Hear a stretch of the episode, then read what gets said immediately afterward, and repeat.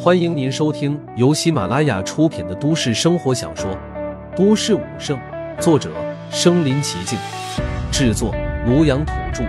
欢迎订阅分享。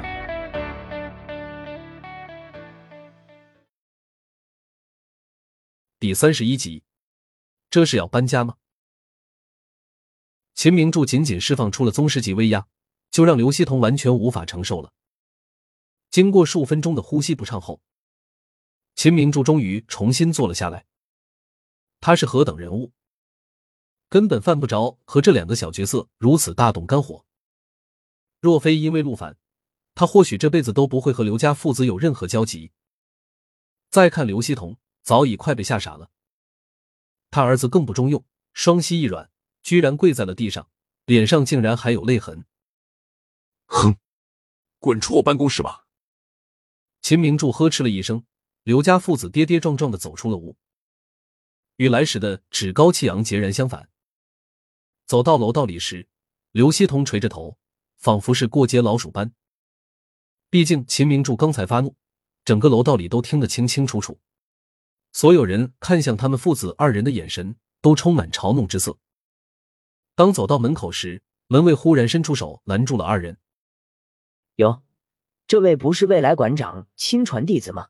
怎么这么着急离开啊？门卫自然听闻了刚才发生的这一切。方才刘希同何等猖狂，他岂能轻易放他们走？刘希同垂着头，哪里敢回话？这可是震天武馆地盘，他要是敢嚣张，被揍一顿都是轻的。门卫大哥，刚才是我搞错了，求您让我们离开吧。门卫冷笑一声。扫过刘洋，哎呀，咱们馆长未来徒弟怎么和小媳妇似的，一脸委屈巴巴的？难道刚才哭了？是谁敢欺负您这种未来大佬啊？感受到武馆内各种鄙夷、奚落、瞧不起的目光，刘洋居然又哇的一声哭了出来，顿时惹得周围嘲笑声四起。没用的东西，哭什么哭？刘希同本来就心烦意乱。结果儿子居然如此不争气，爸，我我怕。那么多武者围压横压过来，刘洋能不怕吗？别说他了，刘希同都双膝有些发软。赶紧滚，以后不许再来我们震天武馆了。门卫看到这父子狼狈的模样，冷笑一声，撵走了二人。结果他们刚走出屋，王哥追上来，直接一巴掌抽在了刘希同后脑勺。他都被打蒙蔽了，蠢货！我就不该收你这个蠢货的钱。我花费了这么大代价给你儿子弄到震天武馆，结果你们两个蠢货居然得罪了秦宗师！操你妈！两个蠢货，滚！有多远滚多远，以后别让我再见到你。当刘希同和刘洋狼狈离开后，刘希同心中充斥着后悔。他就算再蠢再自大。此刻也终于明白了一切，能吓得秦明柱在赵家大气都不敢出，只因陆凡在场。为何秦宗师会如此惧怕陆凡？原因只有一个，那就是陆凡实力还在秦明柱之上。联想到前几日传的纷纷扬扬的神秘大宗师大闹震天武馆，刘希同瞬间明悟，陆凡便是那个神秘大宗师。他居然蠢到得罪了一方巨擘，大宗师那可是镇压一世的绝巅强者。想到这，刘希同悔恨之意如滔天潮水。他恨自己有眼无珠，恨自己有眼不识泰山啊！本来因为赵家的关系，他还能攀附上陆凡这个大腿，可这一切都因为自己的愚蠢，彻底葬送了。陆凡回到出租屋，大哥和妹妹正在张罗着搬家。小凡，你回来了。见到陆凡，庞博笑呵呵的迎了上来。庞博看起来很开心的样子。严家欺负庞博，后来被一位神秘的大宗师痛殴的事，庞博看样子已经知道了。虽然庞博不知那位神秘大宗师的身份，却也替他狠狠出了一口恶气。难怪他神清气爽。秦明柱虽极力讨好陆凡，不过他却仍旧没有回心转意。震天武馆因为严家三代彻底让他失去了好感。咱们这是要搬家吗？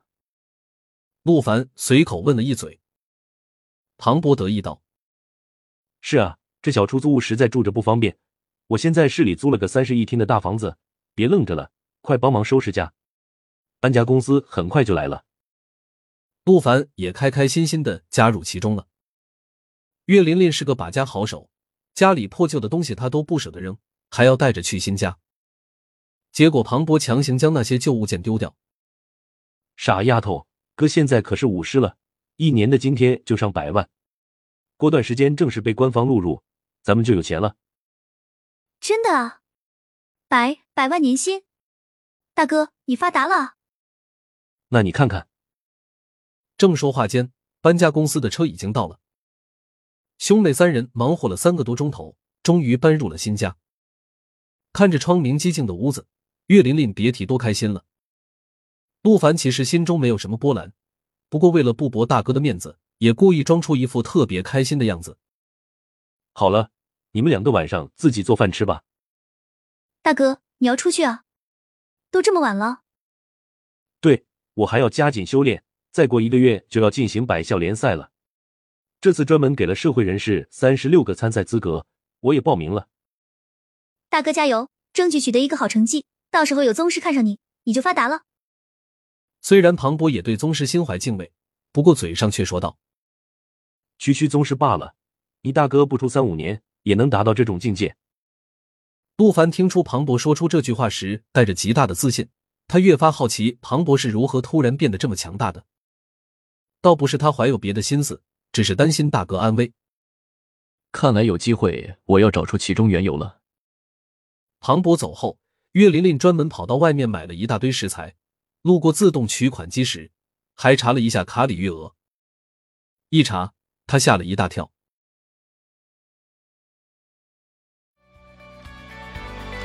本集播放完了，点赞、评论、加订阅，继续收听下一集。